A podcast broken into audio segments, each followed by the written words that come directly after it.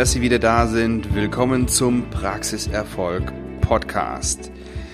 Ja, möchten Sie Ihr eigener Chef sein, dann gibt es, ja, das wissen Sie, verschiedene Wege zum Ziel. Also eine Neugründung, ähm, einen Teil der Praxis kaufen, eine Teilhabe an einer bestehenden Praxis und den Kauf einer bestehenden Praxis.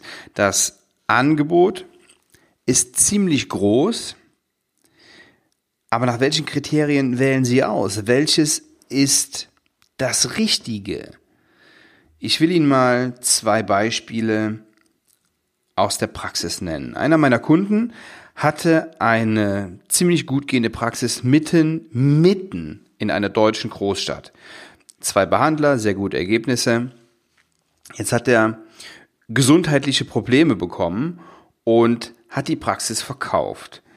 Seine Vorstellung war, ich verkaufe die Praxis, nehme mir eine kleine Landpraxis, das heißt, ich arbeite auch weniger, habe aber auch weniger Stress.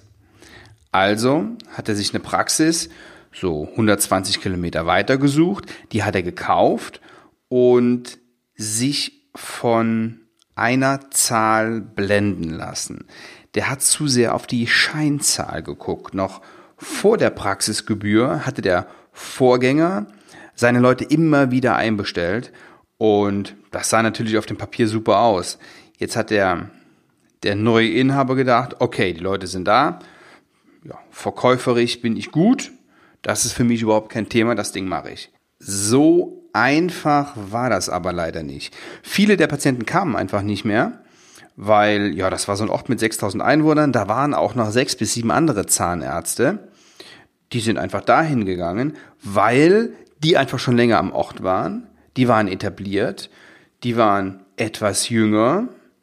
Ja, warum soll ich dann zu dem neuen gehen, den ich, den ich nicht mal kenne? Beispiel Nummer zwei ist das Beispiel meiner Frau. Sie hat in der Uni Köln in der Studentenausbildung gearbeitet und ein Kollege von ihr hat sie auf einen Zettel am schwarzen Brett aufmerksam gemacht. Da suchte ein Zahnarzt in der Eifel, 80 bis 90 Kilometer südlich von Köln, von Köln einen Nachfolger für seine Praxis. Drei Behandlungszimmer, kleines Labor, vier bis fünf Mitarbeiter, solide Zahlen. Schon damals, also vor zehn Jahren, nicht die Megapraxis mit Hightech und super sexy, aber wie gesagt, solide aufgestellt, da gab's überhaupt nichts zu meckern und auch äh, noch investiert, jetzt nicht so eine so eine Alterspraxis, von der man von der man sagt, die ist total abgeranzt. Nee, das das war sie nicht. Der Ort hatte oder hat etwas mehr als 3000 Einwohner und ja, es waren noch zwei weitere Zahnärzte vor Ort. Auf den ersten Blick sagen sie jetzt, oh, 3000 Einwohner und drei Zahnärzte, ähm, hört sich jetzt nicht so Bombe an, aber das Umland ist groß und gut. So, meine Frau hat das gemacht, die Praxis gekauft und war schon damals hoch zufrieden. Also vom ersten Tag an lief das super. Fünf Jahre danach haben wir dann ja die neue Praxis ähm, direkt gegenüber gebaut und jetzt arbeitet sie seit fünf Jahren in fünf Behandlungszimmern und die Praxis entwickelt sich ständig weiter. Also das ist ein Beispiel, wie es funktionieren kann. Es gibt nicht den Weg, ja, es gibt da sehr viele Wege, die funktionieren. Und ich finde es wichtig, selbst zufrieden zu sein und sein Ding zu machen und ja, sich schon gewisse, gewisse Vorstellungen zu machen und gewisse Vorstellungen zu haben, was man denn eigentlich will. Ich habe jetzt meine Frau gefragt, nach welchen Kriterien sie diese Praxis ausgesucht hat. Wir kannten uns ja damals noch nicht. Und ja, das erste, was sie sagte, ich habe einfach sau viel Glück gehabt, meint sie. Ja, aber auf dieses Glück kann man sich natürlich nicht verlassen. Ähm, sie hat noch ein paar andere Punkte genannt. Zum Beispiel, dass der, der Vorgänger sehr engagiert war. Also nicht nur, weil er seine Praxis verkaufen wollte und sich Mühe gegeben hat, sondern ganz im Allgemeinen. Der hat einfach Bock auf seinen Job gehabt, der hat einfach Spaß an Zahnmedizin gehabt und das hat sie sofort gemerkt. Der Steri war auf dem neuesten Stand, der Thermodesinfektor war damals schon da, das war vor zehn Jahren nicht unbedingt eine Selbstverständlichkeit. Dann war der Grundriss der Praxis gut. War zwar alles schon etwas älter, aber ja, sie konnte sich da gut, gut vorstellen, da zu arbeiten. Von Zahlen ähm, hat sie keine Ahnung gehabt. Da hat der damalige Berater ihr gesagt, die seien gut und da hat sie sich drauf verlassen. Und für mich ist das, so doof sich das anhört, in jedem Fall ein Erfolgsfaktor. Sie hat keine Ahnung von Zahlen, hat sie heute noch nicht. Und macht den Job nicht, um viel Geld zu verdienen, sondern äh, weil sie einfach Bock drauf hat. Sie hat einfach Spaß an guter und hochwertiger Zahnmedizin. Und ich will Ihnen bei der Gelegenheit noch ein drittes Beispiel erzählen.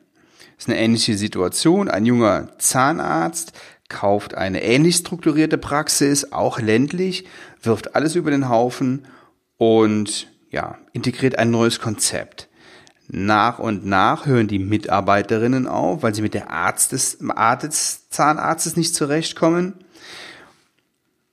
obwohl es ein wirklich netter und sympathischer Typ ist. Immer mehr Patienten bleiben aus, irgendwie klappt das nicht. Der Bürgermeister kommt zur Behandlung, ihm sagt das Behandlungskonzept nicht zu. Klar, ist halt anders als beim Vorgänger und bald kommen immer weniger Altpatienten. Aber der kämpft weiter, ändert sein Behandlungskonzept minimal und zwar in der Art, dass es nicht mehr so diktiert wird er dem Patienten die letzte Entscheidung überlässt. Und so langsam funktioniert das auch wieder. Auch ein sehr kleiner Ort mit 3000 Einwohnern ungefähr. Jetzt kommen neue Patienten und ja, es geht wieder so langsam bergauf. Ende gut, alles gut. Nicht so ganz, denn die Geschichte hat relativ viel Geld, Schweiß und Tränen gekostet. Und ja, leider hatte dieser Zahnarzt den falschen Berater, der ja so die Radikal, die Radikalkur machen wollte. So, was will ich Ihnen mit diesen drei Geschichten sagen? Es ist immer eine extrem individuelle Entscheidung. Mein erstes Kriterium wäre der Praxisverkäufer, also der Zahnarzt, der aufhören möchte. Vertraue ich ihm? Wie ist er drauf? Macht er noch ein, zwei Jahre mit vielleicht? Ähm, voll oder auch nur in, in Teilzeit? Wo liegt die Praxis? Muss ich umziehen? Und will ich überhaupt umziehen? Ist die Lage gut, in der die Praxis ist? Wie sind die Menschen, die da leben? Das ist natürlich schwer zu sagen, aber ähm, was Sie auf jeden Fall über die Menschen, die da leben, sagen können, ob es genug sind. Ja? Geschäfte werden mit Menschen gemacht und dafür müssen die einfach da sein. Ähm, auch wenn ich ein großer Freund von Übernahmen auf dem Land bin, also genug Menschen müssen schon da leben. Wie ist die Lage der Praxis und kann die erweitert werden? Ich finde die Scheinzahl persönlich jetzt nicht so wahnsinnig interessant. Und auch den Patientenstamm, den würde ich vernachlässigen. Der verändert sich sowieso. Ähm, wie sieht's mit dem Preis aus? Mit dem Preis der Praxis, ja? Das darf natürlich nicht utopisch sein, aber lieber ein bisschen mehr bezahlen und mehr bekommen, als mit allen Mitteln das Billigste zu kaufen und äh, den, den Preis zu drücken und ja, oder die billigste Praxis zu kaufen, die, die, die sie finden können. Wie sieht die BWA der letzten Jahre aus? Also nicht nur zwei Jahre ansehen, sondern ruhig auch ein bisschen in die Vergangenheit gehen. Das hat einen ganz einfachen Grund. Oft pusht der Zahnarzt in den letzten Jahren nochmal ordentlich das Ergebnis. Die Patienten die Bestandspatienten, die haben Angst davor, dass kein Nachfolger kommt, ja, und zugleich haben sie Angst vor dem Nachfolger. Ja, also ähm, wer, wer kommt da und ist der genauso gut wie unser alter Herr Doktor? Und äh, ja, komm, dann machen wir die Zähne lieber jetzt nochmal schnell. Ähm, dann sind wir auf der sicheren Seite. Ja, dann fühlen die sich fühlen die sich sicher. Nochmal schnell ZE vom alten Zahnarzt. Ja, Achtung, wenn der Vorgänger etabliert war und ein guter Typ und ein guter Verkäufer obendrein, dann wird der Nachfolger die Zahlen eventuell nicht erreichen. Ja, das äh, heißt nicht, dass die Zahlen vorher gut waren, dass die auch mit dem, mit dem gleichen Zahnarzt später genauso sind. Eins noch. In der Regel hat keiner auf sie gewartet. Das ist leider so. Sie sind Dienstleister und können keinen Patienten ihr Konzept aufdrücken. Andererseits sind die Patienten froh, wenn sie offen und ehrlich beraten und behandelt werden. Denken Sie in aller Ruhe über die verschiedenen Möglichkeiten nach. Reden Sie mit anderen Zahnärzten, die bereits Praxen gekauft haben, darüber.